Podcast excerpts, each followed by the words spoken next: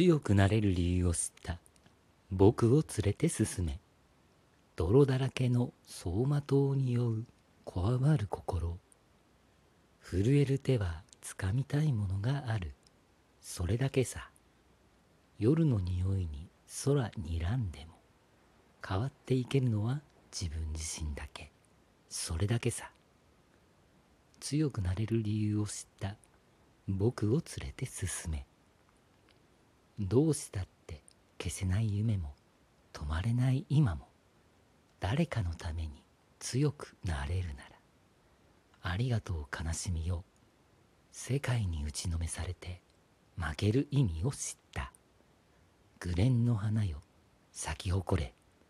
運命を照らして。はい。えー、ご存知鬼滅の刃のオープニングテーマ、 LiSAさんが歌う紅蓮華でした。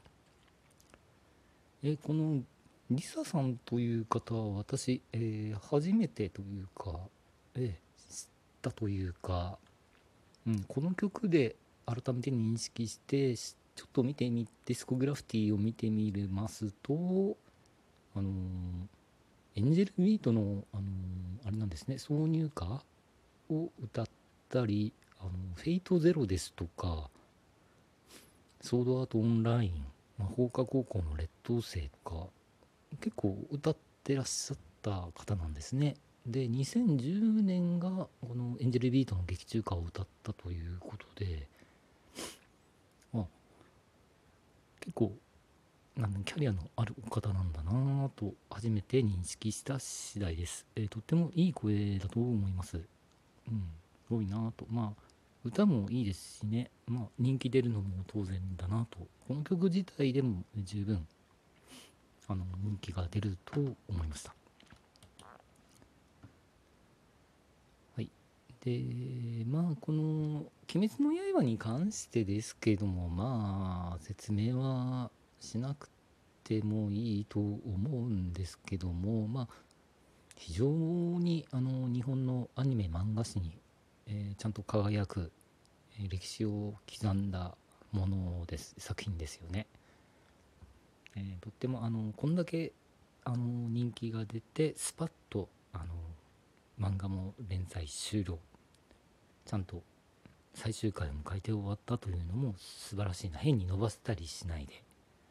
続編とかを書いたりしないでスパッと最終回をやって区切ったというところでは非常にいいなと思いました。だからこそ逆にあの、ねあの仮にこれで続編が出たとしてもこれはこれで終わったんだからという形であのきちんと仕切り直しができるという意味でもいいんじゃないかと思います。スピンオフの作品が出たとしても全然問題がないなと、えー、全面的に応援できんな単なるあの、まあ、商業目的というかまあもちろんこういったものコンテンツに関しては商業目的なんでしょうがないんですけども、まあ、商業目的だけじゃないなというふうに応援できるなと非常に好感を持っています。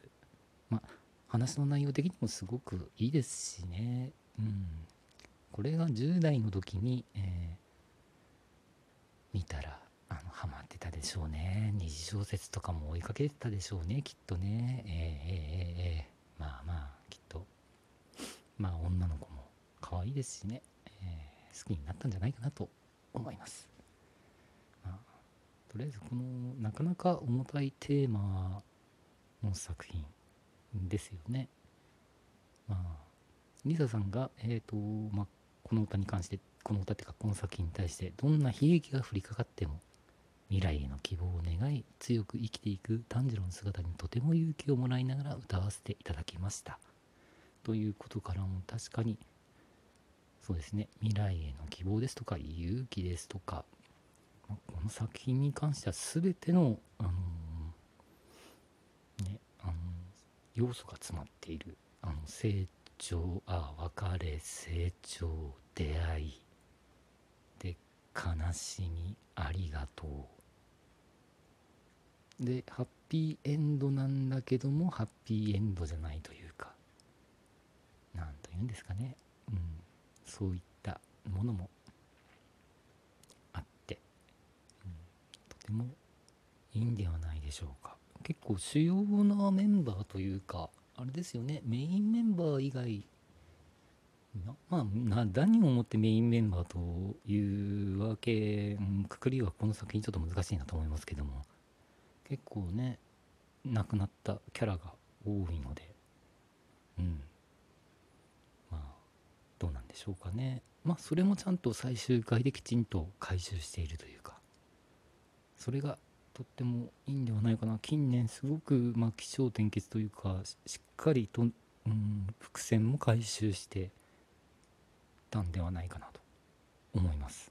でなおかつファンであったりとかが考察ができやすいというかそういったまあ素晴らしい作品だったと思います。それしか言えないですね。